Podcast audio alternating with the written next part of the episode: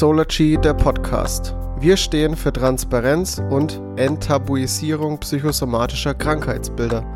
Mit diesem Podcast wollen wir Betroffenen, Angehörigen und Hilfeleistenden eine Stimme geben und auf psychische Erkrankungen aufmerksam machen.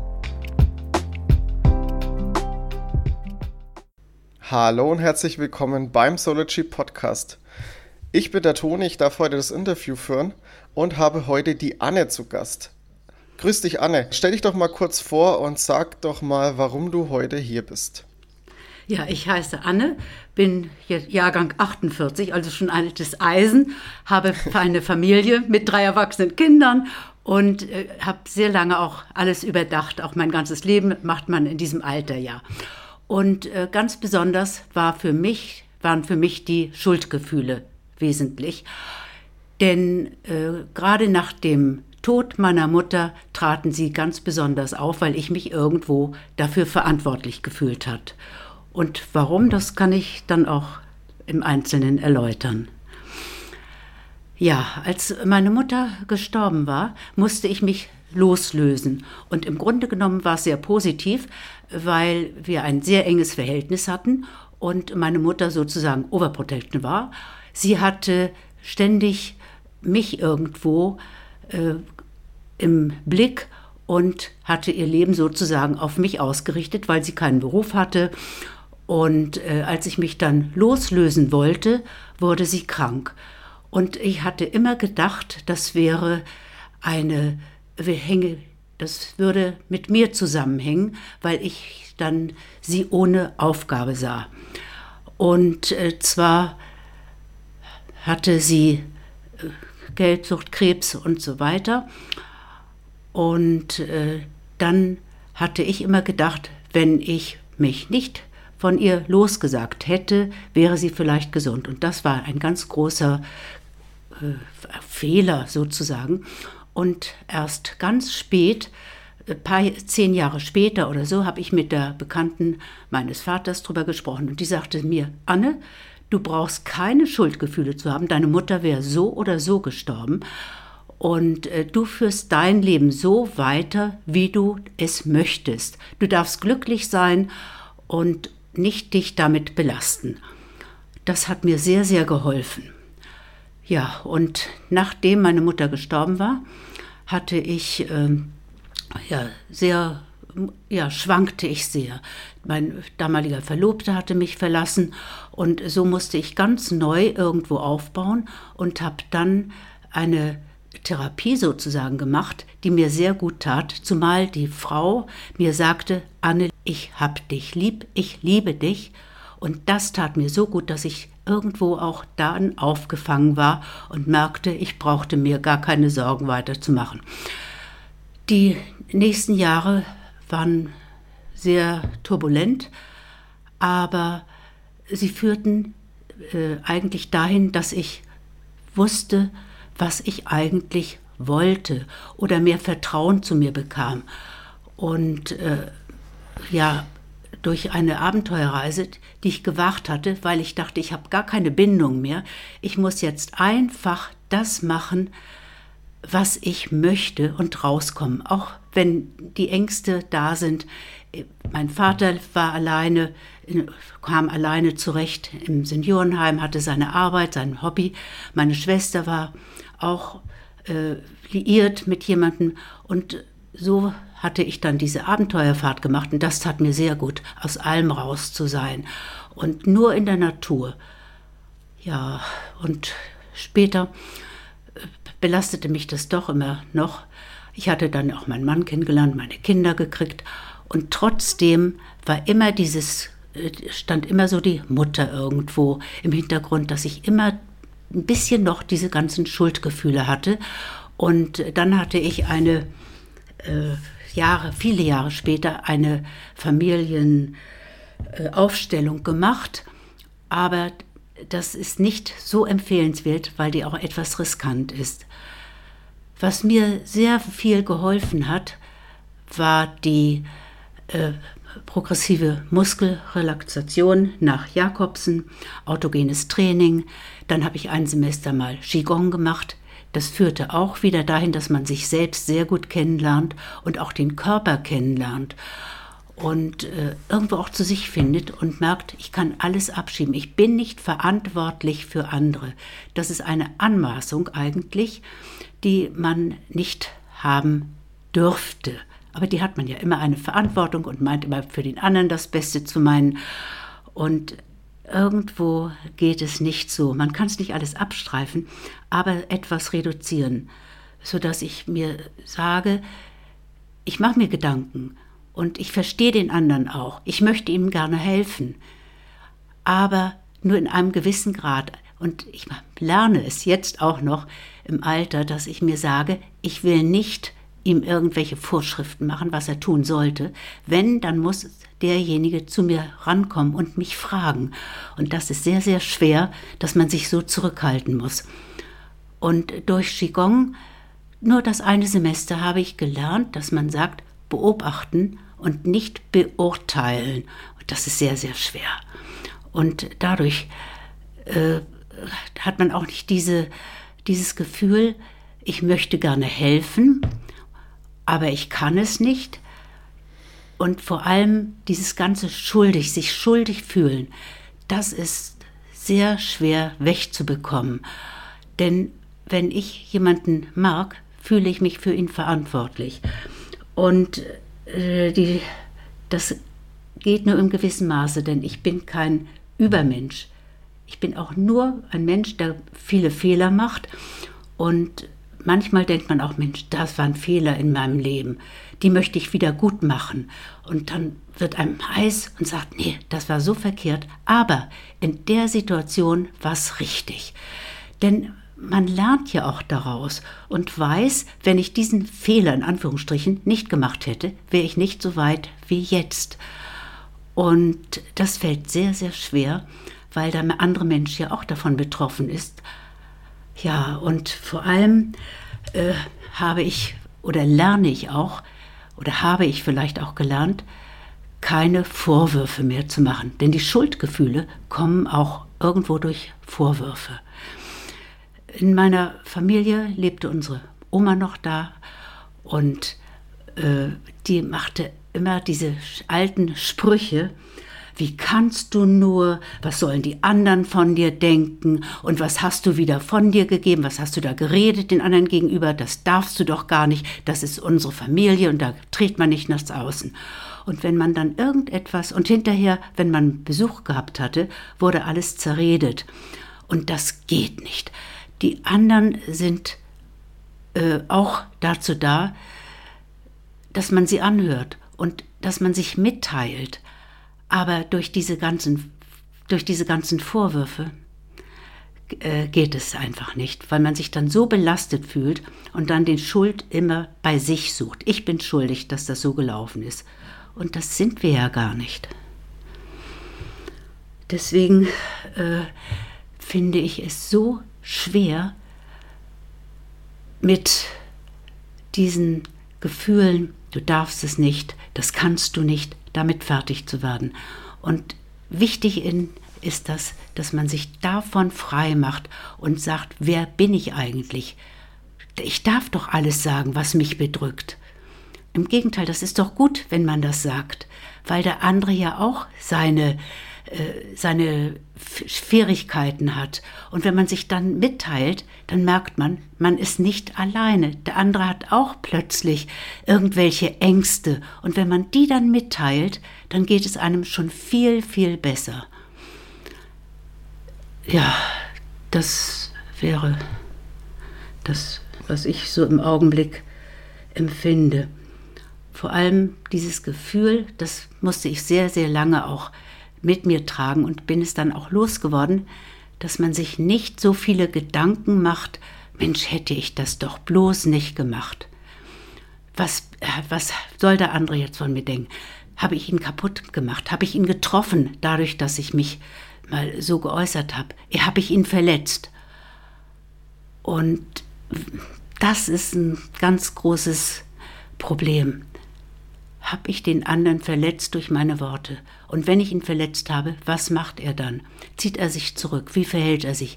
bin ich dann schuld dafür, dass er sich so verhält? Ich, wenn man ganz ehrlich ist, dann müsste der andere auch verzeihen können und sagen, ja, du hast ja auch recht, ich muss das mit mir bearbeiten. Ganz alleine mit mir alleine. Und äh, ja, da, das zu unterscheiden, mit wem kannst du wirklich gut reden oder wer versteht das alles nicht, das habe ich in den letzten Jahren gemerkt. Das sind Freunde, mit denen man ganz offen über die Probleme reden kann. Aber andere denken nicht so tief nach und sagen, was hat die für komische Gedanken. Und in dem Augenblick, dann merke ich, Abstand halten, sagt mein Mann auch immer, halte Abstand. Und das tut mir gut. Denn wenn ich dann keinen Abstand halte und mich dann mitteile, sozusagen aufzwänge, das tut mir gar nicht gut, weil der andere das nicht versteht. Und deswegen, ja, Schuldgefühle sind dann nicht mehr so da, weil der andere das Verständnis hat. Also das wäre so im Augenblick das, was mich sehr bewegt. Und auch, dass ich die Verantwortung für den anderen nicht zu übernehmen brauche. Zum Beispiel war es für mich sehr, sehr schwer, ich gehe nochmal auf den Tod meiner Mutter zurück oder auf die Krankheit.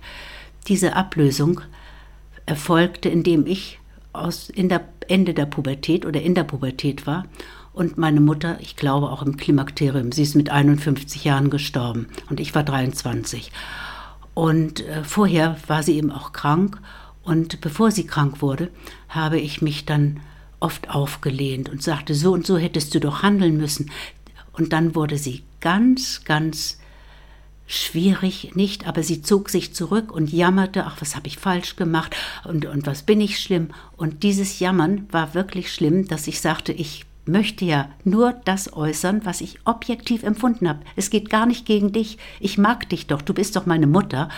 Aber trotzdem hat sie dann auch gesagt, ach, wie, weil, weil, was bin ich schlimm gewesen. Und dann kam mein Vater und sagte, Anne, sei jetzt still, sprich nicht mit, sprich nicht so mit deiner Mutter und äh, dann, das trägt sie nicht. Und das war ein ganz großes Problem für mich. Wenn, insofern fühlte ich mich schuldig, wenn meine Mutter jammerte und es nicht vertragen konnte, keine Kritik vertragen konnte. Und das war der Anfang eigentlich, dass ich mich immer schuldig fühlte. Ich müsste alles zurecht machen, meinen Eltern zuliebe alles machen, damit sie gesund bleiben, damit keine Ängste kommen, damit ich weiterhin geliebt werde. Und ich glaube, das ist ein großes Problem, die Liebe, die eben mehr da ist. Und in der Liebe, da kann man eigentlich auch alles sagen und auch etwas Negatives sagen, denn dadurch befreit man sich, dass man objektiv das sagt und äh, ja, was, wird, was macht der andere damit? Das ist eben die weitere Frage. Äh, Dankeschön erstmal für deine, für deine krasse Offenheit und es sind ja auch ähm, Sachen, die du jetzt angesprochen hast, die jetzt sehr persönlich sind. Ähm, ich habe direkt gleich mal, ähm, also ich habe natürlich mehrere Fragen. ja. Ich habe dich aber jetzt erstmal ausreden lassen. Ähm, wie hat sich denn generell einfach, um, um, um jetzt mal tiefer in, das, in die Sache Schuldgefühle einzutauchen und, und das äh, für die Zuhörenden nochmal ein bisschen konkreter zu gestalten, wie hat sich das, diese Schuldgefühle, die du immer vermittelt gekriegt hast und die du dir auch, ja auch selbst gemacht hast, dadurch, dass du ja Angst davor hattest, ähm, jemanden zu verletzen, jemanden Schuld zu, äh, sich schuldig zu fühlen und ähm, das ist ja wie so ein Teufelskreis. Wie hat sich das auf deinen Alltag ausgewirkt? Also was hat es mit dir gemacht, sowohl psychisch als auch körperlich vielleicht? Ja, ich psychosomatisierte mit einem labilen Kreislauf, aber sonst kann, kann ich das gar nicht sagen, weil der Alltag nachher da war und mich irgendwo das vergessen ließ, wenn bei der Kindererziehung, da versuchte ich dann immer, das so, die so zu erziehen, dass sie, dass ich meine Fehler sozusagen, die ich gerne, dass ich, äh, wie ich gerne hätte erzogen werden sollen, vielleicht mhm. so. Und dadurch konnte ich vielleicht auch mit diesen Schuldgefühlen umgehen, weil ich dann auch sah, das Kind ähm, möchte meinetwegen da und dahin laufen und ich habe sie nicht zurückgeholt, weil und auch nicht gesagt, pass auf, da, da ist das Feuer oder ach, das ist so schwer zu, zu sagen, dass ich sie nicht irgendwo so bedrängt habe, sondern sie laufen ließ. Und wenn sie böse waren, später auch, so richtig wütend und mich angreifen wollten, dann hatte ich gedacht, nein, fühle dich nicht angegriffen, das muss raus. Das Kind muss das äußern, was es jetzt im Augenblick fühlt. Und ich darf es nicht bremsen und nicht sagen, du darfst das nicht sagen, sondern es muss raus und fühle dich nicht angegriffen, Anne. Fühl dich nicht angegriffen, das ist das Kind. Und dass man so diese Trennung äh, vollziehen konnte, das fand ich unheimlich wichtig. Hm. Dass, dass man sich so anfasst, wie man hätte angefasst werden wollte. Das ist ja beim, bei der Erziehung von Erwachsenen, also Erziehung von Eltern oder ähm, Erziehung, die von Eltern ausgeht, so muss ich sagen, ähm, ist es ja sehr oft der Fall, also jetzt mal ab, abhängig von deiner Situation, dass man oft die Dinge besser machen möchte, die man, ähm, die man eben selber erfahren hat als Kind in der Erziehung der Eltern. Und ähm, es klappt ja dann doch oft äh, mehr schlecht als recht oder, oder nicht immer so, wie man sich das vorstellt. Und oft rutscht man dann doch wieder in die alten Gewohnheiten, die man dann auch von den eigenen Eltern vermittelt kriegt. Also zumindest ist das, ich kann das ja schlecht beurteilen, weil ich ja selber keine Kinder habe und äh, kein Elternteil bin. Aber ähm, ich beobachte sowas halt auch bei anderen. Und ähm, man, der Anreiz ist immer da, es besser zu machen und doch scheitern viele daran. Ist das dann nicht auch wieder ähm, für dich dann in dem Fall auch sehr schwierig gewesen? Äh, und hast du dir dann da auch nicht wieder irgendwie Schuldgefühle gegeben, wenn du es dann nicht geschafft hast und an deinen eigenen ähm, Erwartungen gescheitert bist sozusagen? Ja, und zwar bei der Berufsfindung war es sehr schwierig. Mir wurde immer gesagt, werd, werd das und das und das äh, und äh, den und den müsstest du heiraten, den und den Beruf. Und ich wurde dadurch auch völlig unselbstständig. Ich wusste gar nicht, was ich eigentlich möchte. Und äh, dann nachher eben, ja, Lehrerin, was eben am schönsten und am sinnvollsten war. Aber im Nachhinein war es von der Sicherheit zwar gut, aber für mich selbst nicht, weil ich ganz andere Wege gegangen wäre. Aber äh, da hatte ich auch gedacht, ne, ich mache das, was meine Eltern machen, wenn ich frei sein wollte. Stimmt. Als ich dachte, Mensch, ich mache Schauspielunterricht oder äh, das wäre das Richtige gewesen, aber da hätte ich keine Unterstützung gehabt, weil das heißt Künstler leben, brotlose Kunst. Und wenn ich das gemacht hätte, ein, das traute ich mich nicht, weil ich so viele Schuldgefühle dann auch hatte meinen Eltern gegenüber, dass ich die Träume, ihre Wünsche nicht erfüllen konnte. Und das ist, glaube ich, ein ganz großer Punkt. Die Eltern wollen ja immer das Allerbeste, aber für das Kind, aber nicht und für sich auch, dass sie wissen, das Kind ist in Sicherheit. Deswegen wollen sie das Allerbeste. Und können, ließen das Kind oder mich nicht frei entscheiden, weil ich auch keine Meinung hatte. Ich wurde ja so erzogen, ohne Meinung.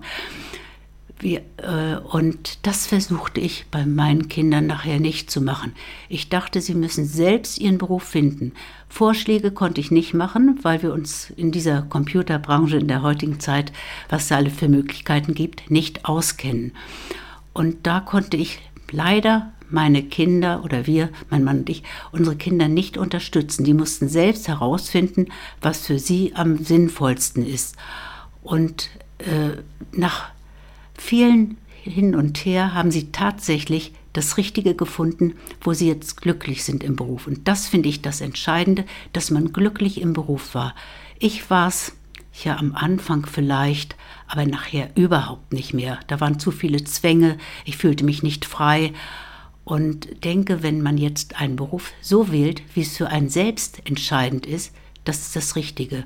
Und nicht, dass man sagt, ich möchte das Beste für dich. Das Beste für das Kind ist, es loszulassen und seine eigenen Wege gehen zu lassen.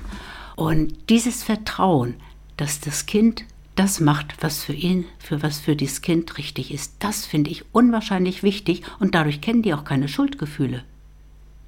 Die Schuldgefühle kriegt man erst dann, wenn man nicht das macht, was die Eltern wollen. Dass man sich dagegen wehrt. Und dann, ja, wie gehen die Eltern damit um? Kann ich denen das zumuten, dass ich meinen eigenen Weg gehe? Ich, ich konnte es nicht. Aber jetzt im Nachhinein, wo ich meinen Weg gefunden habe, da bin ich wirklich glücklich, weil ich dadurch auch sehe, welche anderen ähm, Erziehungsmaßstäbe die Eltern hatten, die andere Generation. Und dadurch, dass ich diesen Abstand habe, merke ich, bin glücklich. Ich habe alles das eigentlich, was ich mir geträumt habe, auch nach sehr vielen Jahren. Dadurch kann ich jetzt plötzlich auch meine Eltern verstehen und habe dann auch vieles über die Ahnen noch geschrieben, um da auch Fuß zu fassen und sehe das auch mit einem ganz anderen Licht, nicht mehr vorwurfsvoll, nicht mehr traurig, sondern so war es, also irgendwo objektiver.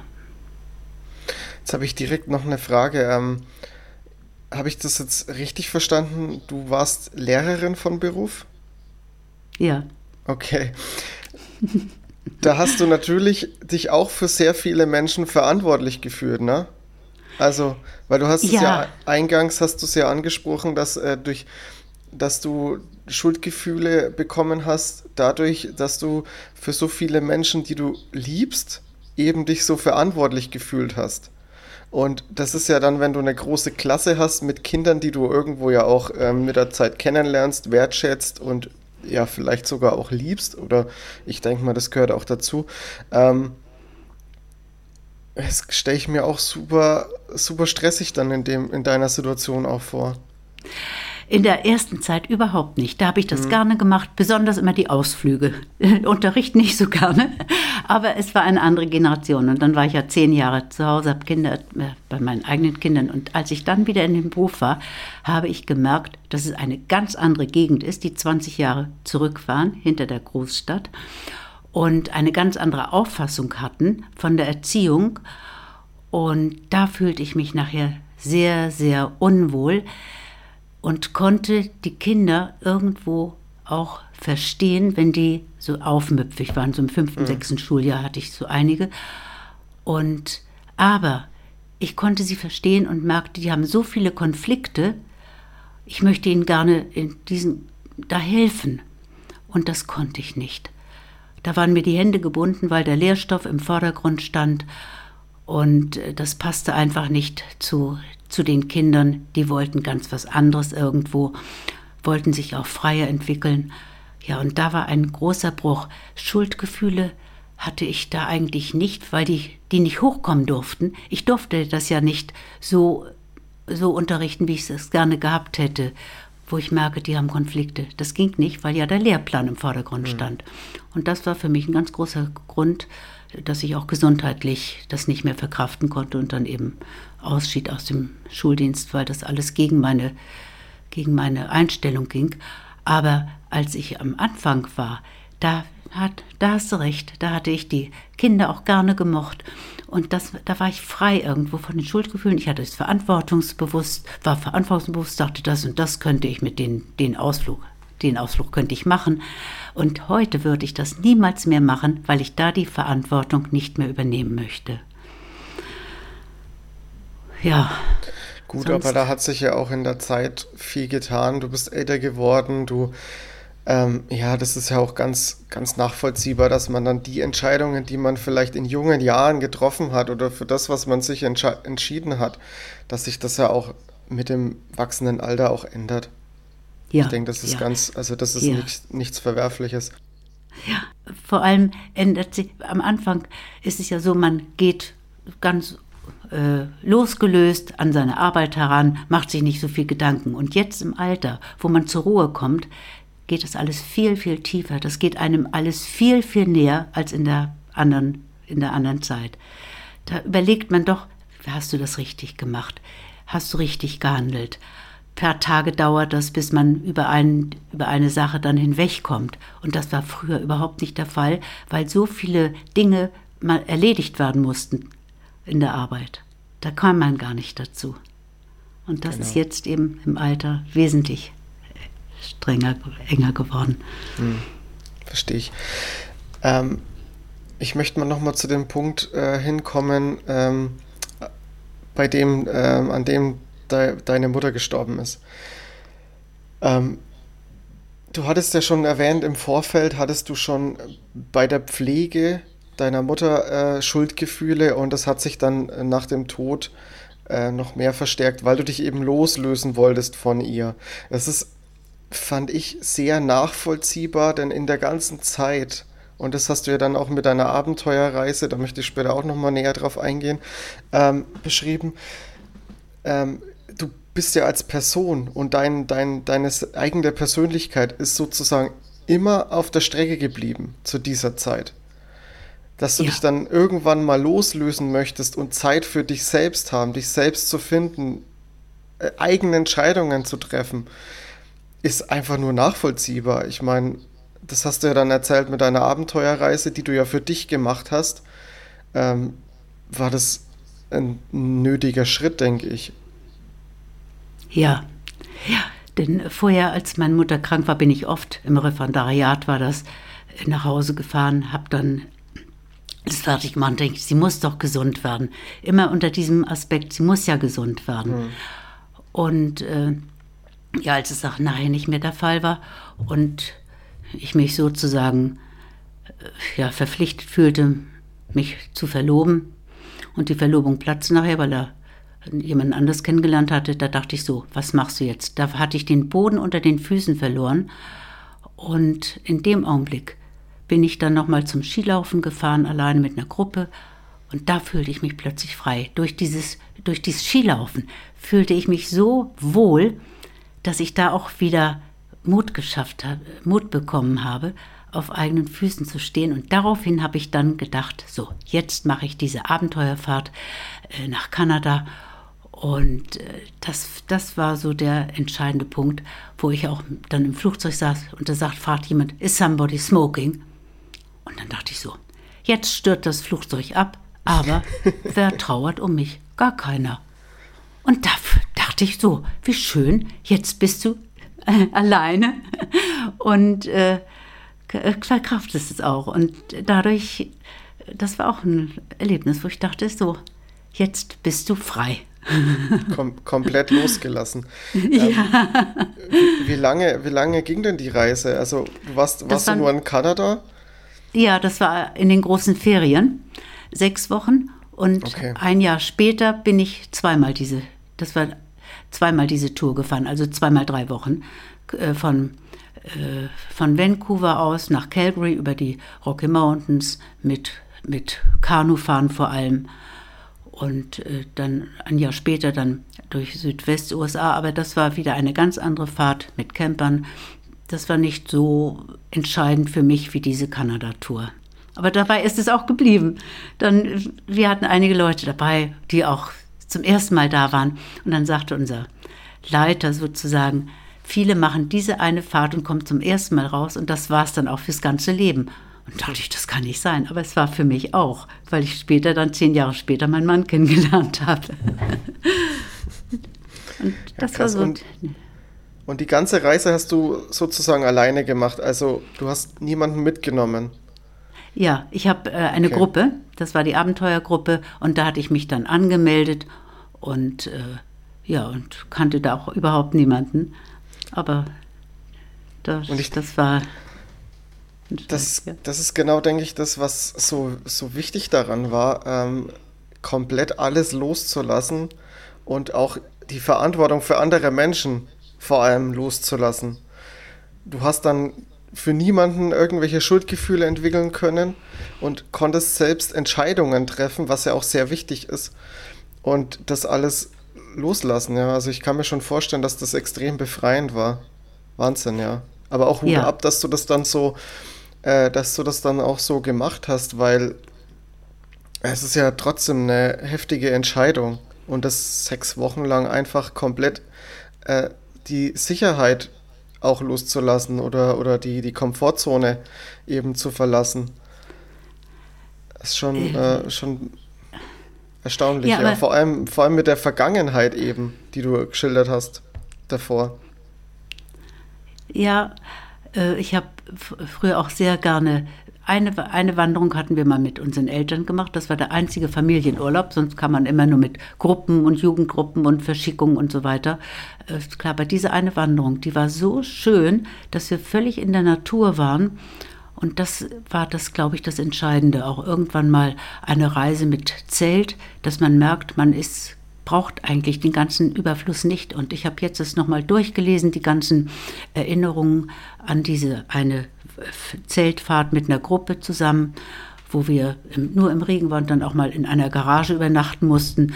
Und da habe ich dann geschrieben, das waren auch Ratten da. Ich kann mir das heute nicht mehr vorstellen. Aber damals hat man das nicht so empfunden. Das war selbstverständlich, dass man im Zelt mit der, in der Natur war. Und ich glaube, das ist auch ganz wichtig, äh, dass man keinen Komfort in dem Augenblick braucht, sondern merkt, was brauchst du eigentlich? Nur Schlaf, Schlafsack und, und das Nötigste zum Essen. Und das war es dann auch. Und dass man davon, von da, dadurch auch die ganzen Probleme zunichte gemacht werden. Dass man nur in dem Augenblick auf sich selbst kommt. Anne, du hast vorhin erzählt, du warst in, äh, in Therapie. War das stationär oder war das ambulant?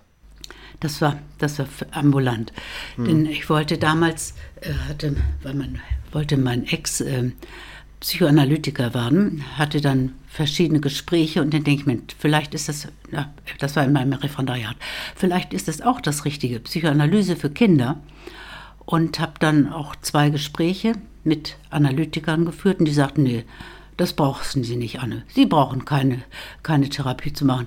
Und als Psychoanalytiker sind Sie vielleicht auch gar nicht so geeignet. Sie haben ganz andere Dinge vor. Und dann nachher, äh, als der mich verlassen hatte, wurde mir eine äh, Therapeutin empfohlen und bei der war ich vielleicht nur zwei, dreimal. Mehr brauchte ich eigentlich gar nicht. Das, das war's dann. Und dann ganz viel später, als die Kinder schon, schon da waren. Da hatte ich, brauchte ich eigentlich auch Gesprächspartner, aber in der Kleinstadt ist das sehr, sehr schwierig, weil sofort vieles rumgesprochen wird. Mhm. Da macht man überhaupt nichts erzählen, weil man weiß, aha, der Nachbar erzählt das wieder so weiter, wie bei uns beispielsweise mal gesagt wurde, die leben in Scheidung, was überhaupt nicht stimmte. Die haben mich nur mal alleine mich äh, gesehen, dass ich ins Theater ging ohne meinen Mann das und dass ich vieles alleine machte. Und äh, als ich dann dachte, ich kann niemandem etwas erzählen, was uns, was die Ehe oder Kinder angeht, geht gar nicht. Und da habe ich dann, da psychosomatisierte ich und habe dann mir empfohlen, wurden mir verschiedene Therapeuten empfohlen und das war furchtbar. Ich war, glaube ich, ich habe mal vorhin noch mal durchgezählt, das waren bestimmt vier oder fünf Therapeuten in der Kleinstadt und äh, jede und ich habe immer nur eine Stunde gemacht und dann dachte ich, wieso erzähle ich dem das? Kann ich genauso gut einer Freundin erzählen. Ich brauche gar keine Therapie, ich brauche nur jemanden, der das sich alles anhört und damit ist es gut. Und so habe ich jetzt auch meine Freundin oder Freunde empfohlen, mit denen kann man alles besprechen. Das ist keine Therapie mehr. Aber was mir sehr geholfen hat, war, wenn ich nachts manchmal aufwachte und mir viele Dinge durch den Kopf gingen, Ängste besonders auch. Nö, dann habe ich Papier immer gehabt und das alles aufgeschrieben. Immer alles aufgeschrieben und dadurch wurde vieles klarer. Ich brauchte dann keinen Gesprächspartner mehr, sondern habe mir das von der Seele geschrieben. Oder später dann auch Collagen gemacht. Die, und äh, dann ja durch Musik, als meine Mutter dann gestorben war im Seminar, hatte ich dann plötzlich auch solche Ängste. Ich musste raus, ich musste raus, ich konnte das nicht mehr ertragen. Ich hatte meine Flöte dabei, bin in einen Nebenraum gegangen und habe meine Querflöte ausgepackt und da erstmal einfach so gespielt, mir alles von der Seele gespielt, ohne Noten, ohne irgendetwas. Und dann konnte ich wieder befreiend äh, das Seminar wieder weitermachen. Und insofern hilft es ungemein, wenn man in dem Augenblick etwas rauslässt, entweder malen oder Collagen oder schreiben. Äh, ja, oder basteln, das geht auch. Das ist was, was ich sehr beobachte, auch, auch jetzt in, in meiner Generation oder in der jüngeren Generation. Viele, für viele ist es ganz schwer, so Emotionen auch rauszulassen. Und oder es ist immer noch irgendwie, ich sag mal, verpönt, sowas zu machen. Aber es ist halt auch super wichtig. Es ist okay, wenn man einfach mal, wenn es einem gerade mal nicht gut geht, dass man sich hinsetzt und auch die Emotionen einfach mal rauslässt, dass man jetzt mal weint oder so. Absolut in Ordnung. Dafür muss man, dafür muss sich niemand schämen. und vor allem, äh, als ich auch so einige Dinge mit meinen Kindern hatte, dachte ich, das, das bewegt mich so. Ich möchte mit ihr reden, das geht aber nicht. Da rede ich ihr rein und das kann ich nicht. Das ist für mich ein Problem. Und dann bin ich in den Wald gegangen, der gleich bei uns fünf Minuten entfernt ist, und bin da gelaufen und habe alles rausgeschrien, habe geheult.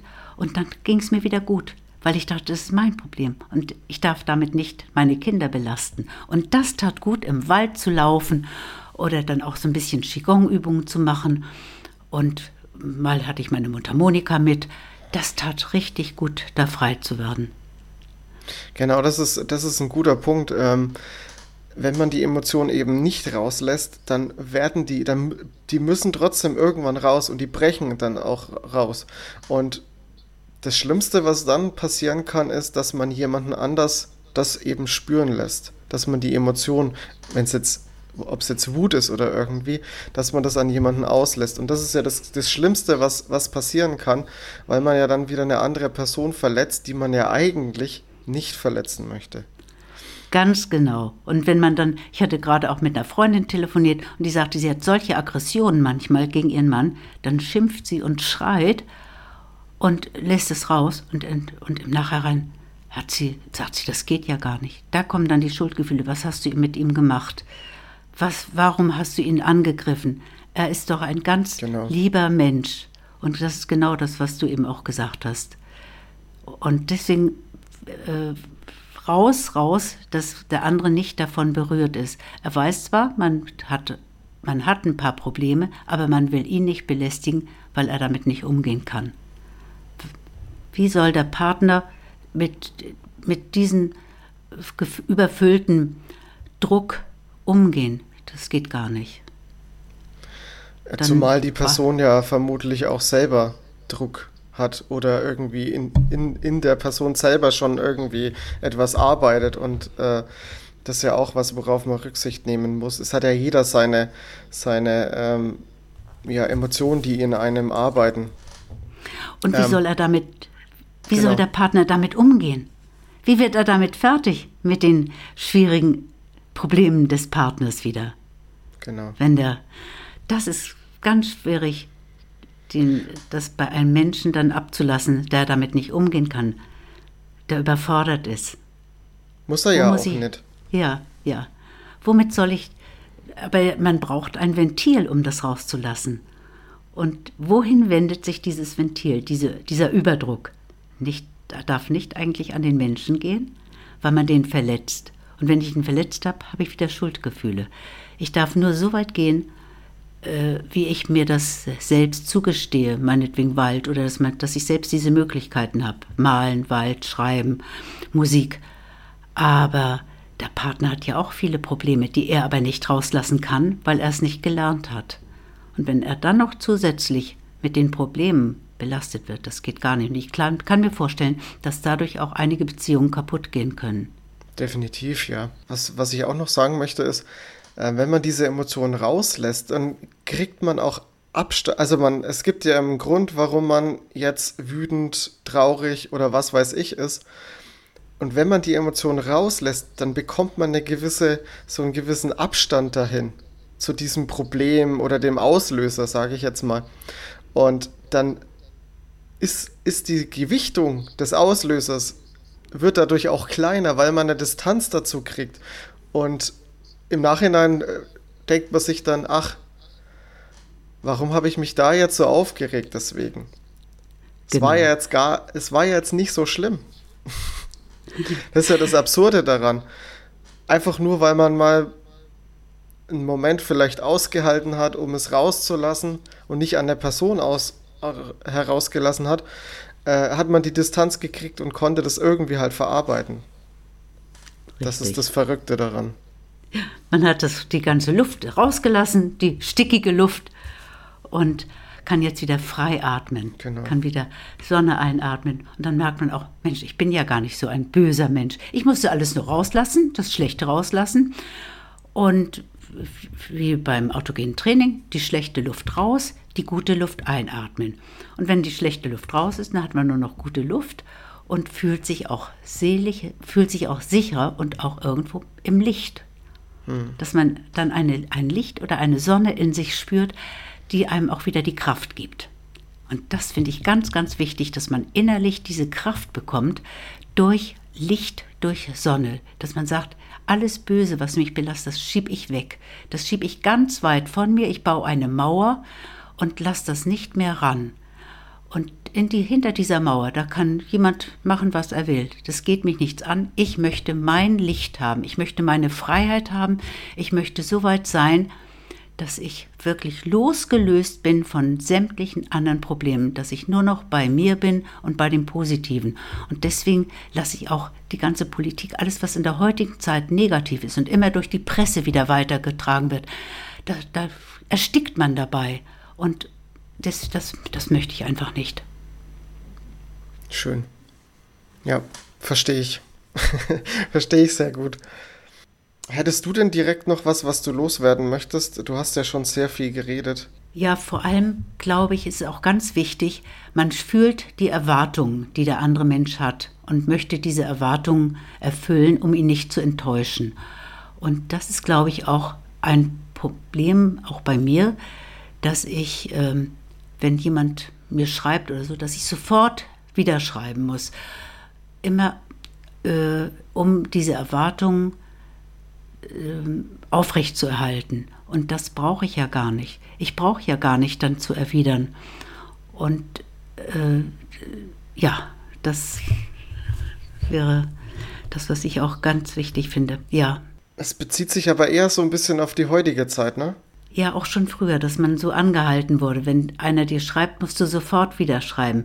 Du musst sofort alles ich war im Kinderheim, kriegte einen Brief von Nachbarn, musste den sofort wieder schreiben, hätte ich gar nicht gebraucht. Und das ist das irgendwie auch heute noch, äh, dass ich denke, da hat jetzt geschrieben, jetzt muss ich darauf antworten. Ich versuche das jetzt immer schon weiter wegzustellen, weil das ja gar nicht erwartet. Und ich denke immer noch, das wird erwartet und das ist nicht der Fall. Und ich mag das bei meiner Schwester, wenn ich irgendwas schreibe, sie erwidert das sofort und das belastet mich, das kann ich gar nicht mehr ertragen. Und ich weiß nicht, ob das ein Problem, ich glaube, in der heutigen Zeit ist es nicht so ein Problem. Bei meinen Kindern glaube ich nicht so. Die, dass das so, wenn man etwas schreibt, das sofort wieder geschrieben wird, es sei denn, es tauchen Probleme auf. Ich würde jetzt gar nicht so sagen, also ich denke schon, dass viele Menschen ähm, schon noch sehr, sehr tief sitzende Schuldgefühle haben oder an Erwartungen scheitern. Auch jetzt gerade, wie du beschreibst, äh, mit dem mit dem ähm, Nachrichten beantworten, durch dem, dass die, die Welt ja so kurzlebig geworden ist, durch Internet und ähm, WhatsApp, wo man sich so schnell austauschen kann. Ich denke, da ist die, da ist die, der Druck schon auch ziemlich groß. Oder die Erwartungen ziemlich groß. Genau. Anne, bevor ich zur letzten Frage komme, möchte ich noch kurz den äh, Zuhörenden noch was mitgeben. Hast du konkrete Tipps für Menschen, die auch unter Schuldgefühlen leiden, mit Schuldgefühlen zu kämpfen haben, immer wieder? Ähm, was können die denn machen? Wenn die Schuldgefühle gegenüber Personen auftreten, frage, was haben die Personen mir getan? Was haben sie mit mir gemacht? dass ich so bin und immer denke, ich mache etwas verkehrt. Warum leide ich? Was ist der wirkliche Grund? Wieso fühle ich mich verantwortlich für den Menschen, der mir diese, für den ich diese Schuldgefühle habe? Ich bin ihm ja keine Verantwortung schuldig. Ich muss mich abgrenzen und, und er ist so und handelt so. Warum, warum habe ich diese Schuldgefühle? Was habe ich ihm getan? Was erwartet er von mir? Warum denke ich, ich habe etwas falsch gemacht? Warum bin ich so abhängig von ihm? Ich habe doch meine eigene Meinung. Ich darf mich doch loslösen von dem Menschen und traue ich mir das überhaupt zu? Was passiert, wenn ich mich loslöse und sage, ich habe, ich will keine Schuldgefühle mehr haben, ich bin für mich alleine verantwortlich. Kann ich diesen Schritt vollziehen oder bekomme ich dann große Angst, dass der andere mich verlässt und mich nicht mehr mag? Der mag dich ja trotzdem. Und wenn er dich verlässt, dann bestehst du doch weiterhin. Du hast doch weiterhin äh, dein Selbstbewusstsein, das dann weiter auf, aufgebaut wird. Davon, und wenn der andere das nicht möchte, dann trennt er sich von dir. Dann hat er das einfach nicht verdient, deine Freundschaft zu haben. Genau. Ähm, wichtig, wichtig ist auch, um da nochmal was zu ergänzen, dass man auch Distanz dazu kriegt, vielleicht, wie wir vorhin schon angesprochen haben, Emotionen rauszulassen, um diese Distanz zu kriegen zu, äh, zu, zu der, zum Auslöser der Schuldgefühle. Was vielleicht auch noch wichtig ist, bei gerade Schuldgefühle, die entstehen, wenn jemand, den man liebt, gestorben ist. Das ist das Schlimmste, was man machen kann, sich beim, beim Verlust eines geliebten Menschen sich selbst die Schuld dafür zu geben. Ich weiß, es ist einfach jetzt zu sagen, aber man hat nie daran Schuld. Denn ja. gerade äh, wenn das jetzt auf, aufgrund einer Krankheit passiert oder so, die Krankheit, die ist halt einfach da, die kommt und dafür gibt es nicht einen menschlichen Auslöser. Und das sollte man, da darf man sich keinerlei, äh, keinerlei Schuld geben. Das, ist, das macht einem langfristig einfach nur kaputt. Und da glaube ich, tritt ist der Glaube auch ganz, ganz wichtig. Man braucht nicht irgendwo in der Kirche zu sein oder so, aber dass man irgendwo weiß, da ist ein Licht und eine Kraft, die alleine besteht für, und die, ähm, die man nicht beeinflussen kann. Und genauso kann man auch den Tod, die Krankheit nicht beeinflussen. Genau. Das ist einfach eine höhere Macht, auf die man keinerlei Auswirkungen hat. Und vor allem die Person, hätte man noch mal die Chance, mit der Person zu sprechen, ähm, würde die Person auch genau dasselbe sagen. Du hast keine Schuld. Du kannst nichts dafür. Ich vergebe dir. Aber wobei vergeben ja eigentlich das Falsche ist, weil vergeben, macht, vergeben möchte man ja nur, wenn, man je, wenn jemand Schuld hat. Aber in dem Moment hat ja jemand Schuldgefühle. Also würde die Person ja auch sagen, ich vergebe dir. Und man selbst sagt auch, ich vergebe, verzeihe mir. Das finde ich auch ganz wichtig. Ich verzeihe mir, dass ich äh, meinetwegen so gehandelt habe, aber ich verzeihe mir. Es war damals keine andere Möglichkeit. Ich habe so reagiert und darüber will ich jetzt nicht weiter traurig sein, sondern ich verzeihe mir selbst auch. Und wenn ich mir ja. selbst verzeihe, dann geht man auch wieder anders ran. Ja, das hat auch was mit Selbstliebe zu tun. Genau. Sich selbst wertschätzen, sich selbst zu verzeihen. Und ich glaube, man kann das beim anderen leichter, dass man sagt, ach du, das war gar nicht so schlimm. Aber wenn man selbst in die Lage kommt, sagt, oh, was habe ich da gemacht?